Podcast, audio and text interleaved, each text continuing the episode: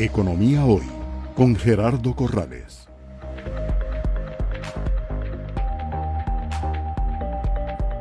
Gracias por estar con nosotros en un nuevo programa de Economía Hoy, democratizando la educación financiera. Hoy me complace estar compartiendo el set con la señora presidenta ejecutiva del INS, que tiene una formación en administración de empresas con énfasis en banca y finanzas, que es doña Mónica Araya. Así que Mónica, muchas gracias por estar con nosotros. Gracias Gerardo. Y bienvenida a este programa. Muchas gracias porque no solo es educación financiera, sino de riesgos y de seguros, ¿verdad? Yo creo que el aporte que hace el INS es importante y, y bueno, estamos aquí para ampliar sobre lo que hacemos. Bueno, qué dicha que tocas ese tema porque normalmente cuando hablamos de sistema financiero pensamos en bancos, pero también actividad financiera son los seguros. Así es. Entonces, para efectos de nuestros seguidores, tal vez, Mónica, arranquemos de lo más básico. ¿Qué hace una compañía de seguros? ¿Por qué es importante una compañía de seguros? Bueno, muchísimas gracias, Gerardo. Eh, en este momento, el Instituto Nacional de Seguros que es la aseguradora de los costarricenses. Tenemos más de 207 seguros, ¿verdad?, en el área comercial y este, los seguros solidarios como riesgos del trabajo y el seguro obligatorio de automóviles. ¿Qué hacemos? Eh, tomamos una prima que paga el usuario o el asegurado. Esa prima lo que vamos haciendo es invirtiéndola y además cada vez que ustedes tienen un riesgo, alguna situación, un accidente automotriz o digamos algún accidente en el tema de trabajo, nosotros con esa prima les ayudamos a mitigar los riesgos. Eso es lo que hacemos. Hacemos una inversión eh, por ustedes y administramos esos fondos para ir mitigando los riesgos que en toda actividad que tenemos en la vida hay riesgos y, lamentablemente pues también hay accidentabilidad. O sea Incendios, por ejemplo, eso es otra ustedes brindan protección. Vendemos protección. Ante siniestros. Por eso hablamos de que es el Instituto Nacional de Seguros. Seguros. Nosotros traemos seguridad ante cualquier siniestro, un terremoto, por ejemplo, un incendio. Eh, es importantísimo, por ejemplo, para el tema cuando ustedes tienen un carro o una casa y la compran y qué es lo primero que les pide el banco de cómo vamos a pagar ese carro si se accidenta y se pierde ese activo, ¿verdad? Y que no se quede esa persona con esa deuda. Entonces, el seguro cubre ese riesgo. Bien, como cualquier eh, empresa, el INS tiene sus estados financieros. Eh, es una compañía o un grupo, ahora Mónica nos va a explicar que aparte de seguros tienen otras actividades, pero que ya supera en activos totales, o sea, recursos invertidos en este grupo, eh, más de 4 mil millones de dólares y un patrimonio que sinceramente ningún banco en este país lo tiene, eh, ni siquiera la Caja del Ande, que es la entidad de mayor patrimonio. Eh, 2 mil millones de dólares tiene ya el INS como soporte, como patrimonio, recursos propios de la organización. Con esos recursos, Mónica, eh, ustedes generan resultados. Entonces, creo que es función de todas las entidades de gobierno aprovechar este programa para que hablemos un poquito de la ejecutoria financiera. Y ha sido tan amable, Mónica, que nos está mostrando la ejecutoria que llevamos en estos primeros siete meses del año 2023 contra el año 2022. Entonces voy a irte preguntando algunas cosas tal vez que son normales para vos, que para nuestros seguidores son temas nuevos, son temas muy eh, complejos. Lo primero, eh, las actividades de una compañía de seguros se dividen en dos grandes rubros. Tenemos un rubro de lo que es la venta de las primas de los seguros, ¿verdad? Y la segunda es la parte financiera de la inversión de nuestro capital que acabas de decir, patrimonio, ¿verdad? Que es bastante grande. Entonces hay ingresos financieros de esa parte que no es necesariamente la parte operativa. Y por supuesto tenemos otros ingresos que después los vamos a hablar un poco más, no solo del tema del Museo Jade, sino de las otras operaciones que tenemos que son fuera del área de seguros. Entonces yo diría que esas son las los tres, digamos, áreas de ingreso principal y por supuesto en el área de primas de venta de seguros los dividimos también en dos sectores, los sectores de los seguros o las primas del área comercial ¿verdad? Ahí estamos hablando como los que hablamos hace un rato del tema de seguros de gastos médicos, seguros de incendios, de automóviles, esos son los comerciales. Y esos estamos en competencia con otras 12 empresas, 12 empresas desde hace 15 años. Y tenemos los eh, seguros solidarios eh, que se administran de manera prácticamente eh, sin fines de lucro, ¿verdad? Que están regulados que, también estamos en competencia, pero que en este momento no hay ninguna aseguradora que haya entrado en ese mercado. Y son dos específicos, riesgos del trabajo y el seguro obligatorio de automóviles. Técnicamente, en ese balance que decíamos de recursos totales invertidos por más de 4 mil millones y un patrimonio de 2 mil millones, vale la pena mencionar dos rubros particulares. En la parte, digamos, de obligaciones con las primas que ellos van recibiendo constituyen unas reservas técnicas. Así que, es. Que son como unos colchones, por decirlo así, para hacerle frente eventualmente a los siniestros, que ya casi son 1.800 millones de dólares. Así es. Y el portafolio de inversiones, que es un activo, eh, las inversiones financieras en títulos, es tan relevante que supera ya los 3 mil millones de Así dólares. Es. 3 billones de dólares en realidad. Increíble. Bien, entonces, eh, como cualquier empresa, el rubro de las ventas, por decirlo así, eh, en el caso de una compañía de seguros, eh, se componen de las primas netas. Explícanos un poquitito qué es esto de primas netas. Excelente pregunta. Vamos a ver, este, nosotros de las primas de los seguros, que los contratos de seguros, de las mensualidades que recibimos de nuestros clientes, tenemos que quitarle eh, precisamente la parte que vendemos a las reaseguradoras. Y ahí es importante mencionar que también, además de ese respaldo tan grande que tiene el en, en, cuanto a su capital, su patrimonio, que no deja de ser importante a la hora de vender un seguro, ¿verdad? Ese es el respaldo que tiene eh, aquel cliente que nos, que nos compra, eh, digamos, que nosotros le compramos el riesgo. En realidad sí es. Nosotros reducimos el tema de la parte que se le vende a las reaseguradoras, que son las reaseguradoras más grandes del mundo. Venden riesgo a terceros. Vendemos riesgos a terceros y eso hay que quitarlo en la parte de, la, de las primas netas y también la parte de las provisiones, ¿verdad? Definitivamente. Ahí está la parte pasivos.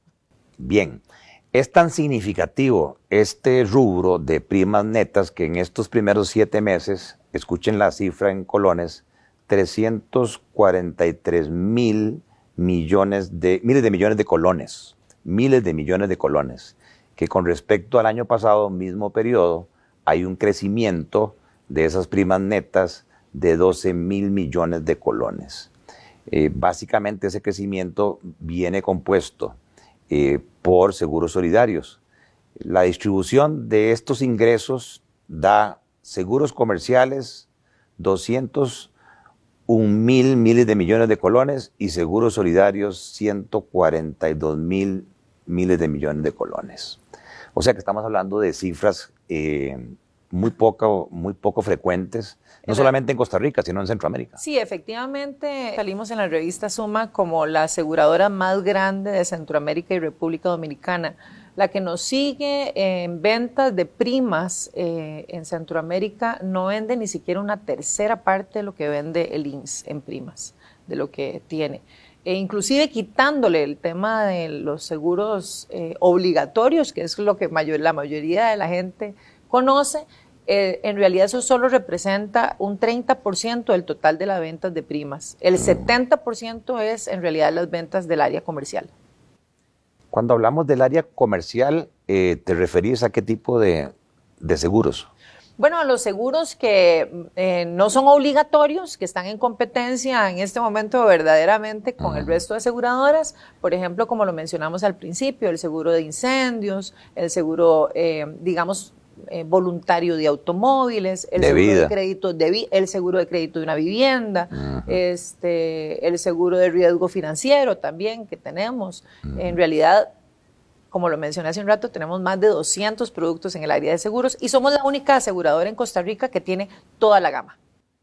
Bien, cuando vemos el comportamiento, decíamos, eh, del último año, eh, estos siete meses comparado con el mismo periodo del año pasado, se ve un crecimiento en ventas de 12 mil millones de colones, pero la mayoría se da en seguros solidarios 11.600 millones de colones. ¿Por qué ese comportamiento? Yo diría que, bueno, la explicación más sencilla, Gerardo, es que en realidad ha habido una reactivación importante en la economía. Y no lo vamos a ver, por supuesto, en seguros obligatorios de automóviles, ¿verdad? Sino que la reactivación económica se demuestra inmediatamente en la venta de primas de riesgos del trabajo. Entonces, la reactivación económica, uno de los principales ah. sensores de la reactivación económica es inclusive la formalización del sector, del sector empresarial, donde muchos también son informales y pasan a la parte de la formalidad y entran inmediatamente en temas de riesgos ah. del trabajo. Eso es lo que podríamos decir que ha sido el incremento en la venta de primas de riesgos del trabajo. Claro, porque nuestra economía se viene acelerando. O sea, el IMAE de agosto eh, del año pasado eh, era como de un 2,5% y el último dato a junio de este año ya nos da 6.4%. Así es. Y eso se traduce entonces en este tipo de comportamiento. Hay un dato importante, Gerardo, que no puedo dejar de mencionar, y es que sí, ahí hablaste de los miles de millones que hemos crecido, tanto en comercial como en solidarios, en seguros solidarios. Sin embargo, venimos además de un crecimiento muy fuerte del 2022. Tuvimos un crecimiento del 11% en el 2022 con relación al 2021. Y del 2022 al 2023 con un 6.1% más o menos ese crecimiento.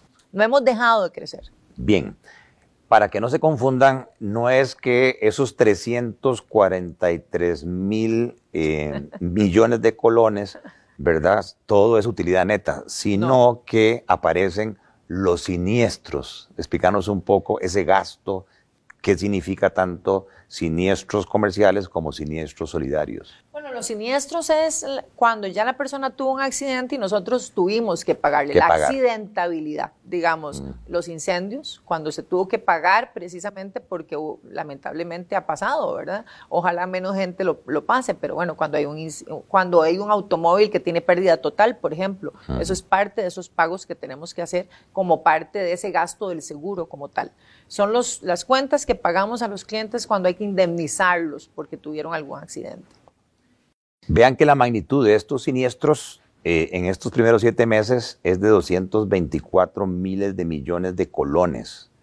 Eh, y si hay un ahorro respecto al año pasado de 6 mil eh, millones de colones. Ese ahorro principal se da en los siniestros comerciales, que se redujeron 9 mil millones de colones. Pero los seguros solidarios, este, ahí tenemos eh, perdón, lo dije al revés. El crecimiento es en seguros comerciales. Siniestros de seguros comerciales están subiendo 9 mil millones de colones y hay un ahorro en los siniestros solidarios de 15 mil millones de colones. Bueno, y es interesante porque eh, analizando ese, ese gasto, ¿verdad? En el caso nuestro de las primas, realmente ha habido un incremento en el 2022 y en el 2023 de los siniestros en cuanto al tema de gastos médicos individuales y colectivos. Gastos médicos. Y colectivos también. Es, en RT también lo hemos visto y por supuesto en el seguro obligatorio de automóviles. RT es riesgos de trabajo. Riesgos del trabajo. sí, ahí seguimos con el tema de nosotros decir las abreviaciones. Pero digamos, también ha habido un incremento en la, en la siniestralidad, pero especialmente en seguros obligatorios de automóviles. Lamentablemente tenemos un incremento eh, muy grande en el tema de los accidentes automovilísticos. La gente sale a manejar más y hay actividad. De que fallecidos, hace poco di los datos en Casa Presidencial y el año pasado tuvimos un total de 880 fallecidos en carretera, más de los que se tuvieron en el 2020 en COVID, ¿verdad? Entonces, pues obviamente eso requiere de toda una atención médica, no solo en el caso del INSS, sino también de la Caja del Seguro Social, porque cuando tenemos accidentes de código rojo, de digamos, de una atención donde requiere cirugía, no van hacia el hospital del trauma, sino que se van a la caja del Seguro Social y nosotros como parte del seguro obligatorio tenemos que pagarle a la caja esa atención. Entonces sí ha habido un incremento en el tema médico.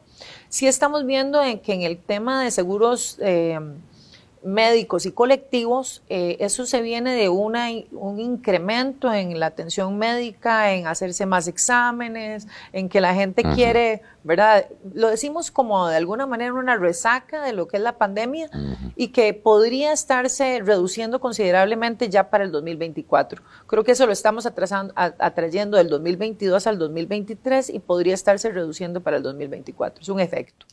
Bien, este, como ven, es una eh, compañía eh, de seguros que tiene sus términos técnicos, así como decíamos que las primas netas equivalen a los ingresos por ventas, este tema de siniestros, podríamos decir, es como el costo de la mercadería vendida. Así es, así es. y luego tenemos, sí, ya los gastos administrativos de ustedes, que aquí lo que vemos es un crecimiento relativamente bajo, sobre todo en seguros comerciales, están parqueados, los gastos son 87 mil millones de colones, y los seguros solidarios, que sí subieron un poco, eh, subieron de 15 mil millones de colones a casi 19 mil millones de colones. Sí, bueno, los gastos operativos, en realidad, que son los administrativos, ¿verdad? Tienen que ver mucho pues con la parte de la atención del seguro, ¿verdad? Nosotros somos una institución muy grande, por, por, ejemplo, ahí dentro de lo que es cada uno de los seguros, porque tiene una cuenta financiera y una cuenta técnica por seguro para poder valorarlos independientemente. Ah. Entonces, por ejemplo, a nosotros se nos incrementan mucho los gastos en diciembre cuando se hace el pago del marchamo eh, del marchamo del seguro obligatorio de automóvil. Los gastos administrativos. Los gastos administrativos de la distribución de ese seguro. De, lo misma, de la misma manera, y obviamente aquí tenemos un cuerpo administrativo bastante grande, sin embargo, no ha crecido mucho desde la apertura. Nosotros nos hemos mantenido más o menos en los 2.000, 2.300 empleados para la aseguradora. Pero también tiene que pagar comisiones a los agentes. Pero también el incremento se ha dado. Si incrementan las ventas, por supuesto hay que pagar las comisiones. Mm. Nosotros vendemos algunos seguros directamente, pero la mayoría, según la regulación, lo vendemos por medio de los agentes, eh, corredores, exactamente. Los intermediarios de seguros.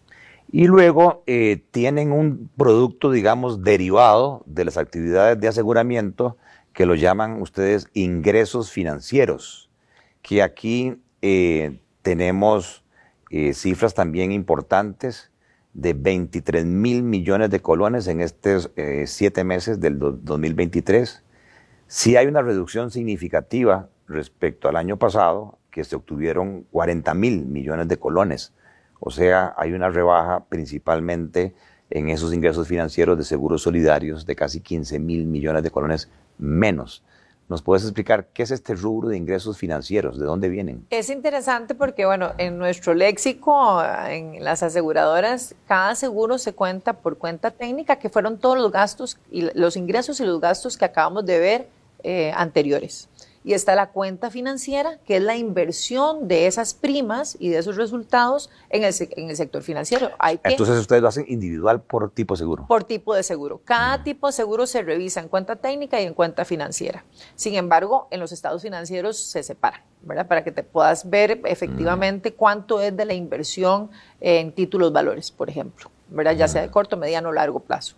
Eh, ¿A qué se refiere, digamos, en la disminución del tema del ingreso por, parte de la inversión? Más que nada ha sido por, porque en años anteriores, debido a la situación de las tasas de interés, habíamos tenido mayor capitalización, o sea, se habían podido vender y, recuperar las inversiones, eh, ganancias de capital, que es vender un título valor a un precio y haberlo, haber tenido una ganancia de capital y volverla a invertir. Ese tipo de inversión no la hemos podido hacer en los últimos dos años por las condiciones del mercado, ¿verdad? Y las reducciones en cuanto, si, si han incrementado los intereses, y lo vas a ver en la, en la cuenta individual los intereses se han incrementado, pero las ganancias de capital se han reducido considerablemente. Creo que va a cambiar un poco, no solo en el tema de, las inversiones financieras de los seguros, sino también las de, las de capital y patrimonio, van a poder venirse incrementando conforme cambien las condiciones a partir de mediados de este año 2023 y 2024.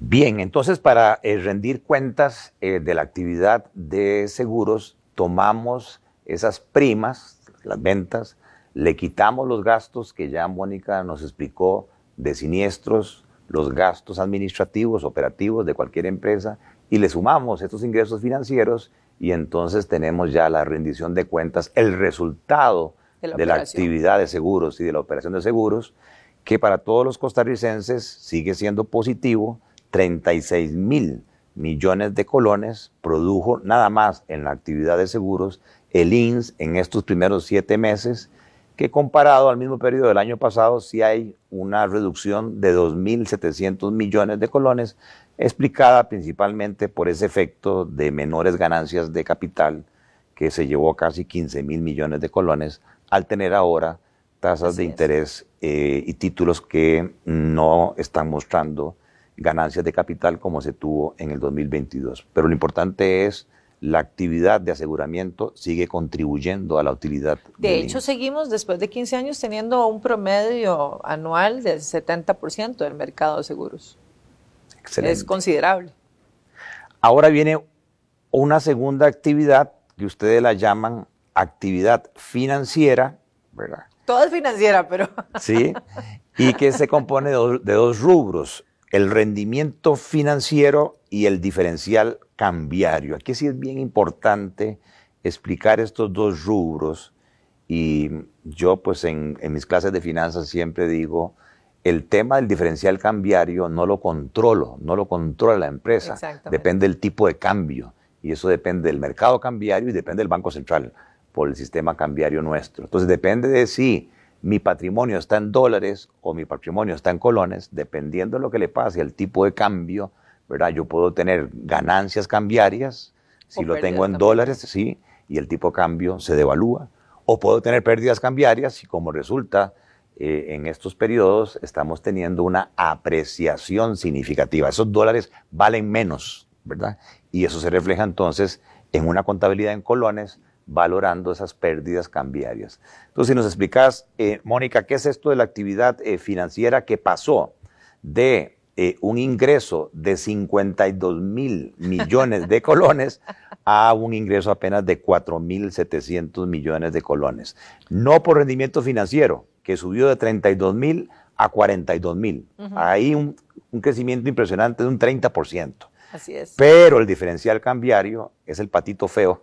Es el patito feo por el momento en la foto, que, es lo importante. Que pasa de un ingreso cambiario no realizado de 19 mil millones de colones a una pérdida cambiaria no realizada, meramente por valoración, de 37 mil millones de colones. Bueno, tal vez es importante que, nosotros hemos tomado la decisión estratégica por, por guardar el patrimonio de esta eh, empresa que es tan importante para el país que estamos hablando de un patrimonio más o menos de 650 millones de dólares, ¿verdad? Entonces está en una posición larga dolarizada. ¿verdad? Porque creo que es un tema de responsabilidad de esta Junta Directiva de preservar ese patrimonio en el largo plazo. En el caso de que algo pase en este país, que esperamos tocamos madera, ¿verdad? Y pedimos a Dios que eso nunca pase. Lo tienen invertido en dólares. Lo tenemos invertido en dólares. Entonces, en la foto del tipo de cambio, por supuesto, afecta y es esa pérdida cambiaria que estás mencionando. Sin embargo, pues por supuesto que ese, ese dinero está invertido en títulos valores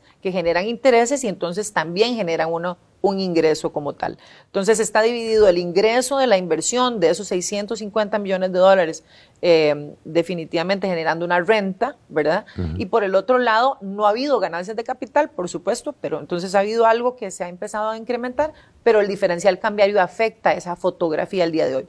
Y como lo decías claramente, ¿por qué una fotografía? Porque no, nos, no estamos vendiendo los 650 millones ni hay una condición para venderla. Entonces, conforme vaya pasando el tema del efecto cambiario, entonces la foto irá cambiando con relación a esa situación de patrimonio. Eh, para seguimiento eh, de nuestros afiliados a Economía Hoy, en el rubro de aseguramiento decíamos cada seguro genera inversiones y registramos un ingreso financiero. Pero ahora estamos hablando de también rendimientos financieros dentro del concepto de actividad financiera. ¿Esos recursos cuáles son? Eh, vamos a ver, los recursos que tenemos en la parte capital es todo el patrimonio que tenemos reservado en dólares en una posición larga, ¿verdad? Para resguardar precisamente. Y aquí hay un dato no menor. Vamos a ver, la industria, según la ley, habla de que más o menos debería estar en un, índice de patrimonio del 1.2. El INSS tiene un 2.9 de índice de patrimonio. Como una suficiencia, un mínimo. Una suficiencia eh, patrimonial, exactamente. Entonces, en resultado de lo que hemos estado hablando, el INSS ha seguido creciendo, ¿verdad? Nominalmente administra muy bien sus gastos. Uno de los temas importantes también dentro del índice es que hemos hecho un esfuerzo importante en la eficiencia del gasto y en la reducción del gasto. Estamos por debajo del apetito de riesgo, estamos en un índice del 30.2%, que es, inclusive está por debajo de la media de la industria de seguros. Entonces, uno de los trabajos importantes que se ha hecho en la administración de, de este recurso también es la eficiencia y la reducción del gasto. ¿verdad? Obviamente teniendo claro de que no puedo dejar de gastar o pagar cuando viene el tema de los siniestros que lo acabamos de ver. Claro, entonces, eh, cuando llegamos ya a la utilidad bruta, resulta que en los libros se ve como si esa utilidad hubiese caído un 55% por este efecto del diferencial cambiario. Solo por efecto tipo cambio. Pero si yo tomo antes del diferencial cambiario, que es lo que yo llamo la utilidad que obedece a la gestión operativa, operativa de los seguros. De los seguros, más bien tenemos que las utilidades antes del diferencial cambiario han subido un 11%. Así es. Tenemos utilidades que cuesta leer 76 mil millones de colones contra 68 mil millones de colones. O sea que desde el punto de vista orgánico, el INS sigue generando utilidades. Así es, a pesar de que también, vuelvo a insistir en ese tema, nuestros seguros solidarios se manejan prácticamente sin utilidades, ¿verdad? Entonces hay una carga importante de los seguros comerciales, que también hay muchos que inclusive no son rentables porque son obligatorios por ley. ¿Verdad? Entonces, eh, definitivamente creo que cuando vemos el resultado en la sumatoria de todo el, estado de resultados, vemos verdaderamente una muy buena administración de riesgos, por supuesto, y de gestión financiera. Y es antes, una empresa muy rentable y muy solvente. Bien, antes de llegar ya al último renglón que todos conocemos en cualquier empresa comercial, industrial, de servicios como esta, que es la utilidad neta, aparecen dos líneas más una que me gustaría que expliques bien porque es atípica. Es atípica, sí. Participaciones sobre utilidades. El INS está generando 11 mil millones de colones y un impuesto a la renta que sí, pues todas las empresas pagan de 5 mil 400. ¿Qué son esos 11 mil 115 millones de colones? De las entidades financieras del Estado, somos la única que paga el 25% de dividendos de las utilidades pero antes de impuestos. Ah. Después de Al gobierno central. Al gobierno central, Hacienda. De toda nuestra operación se le paga el 25% de dividendos antes del 30%.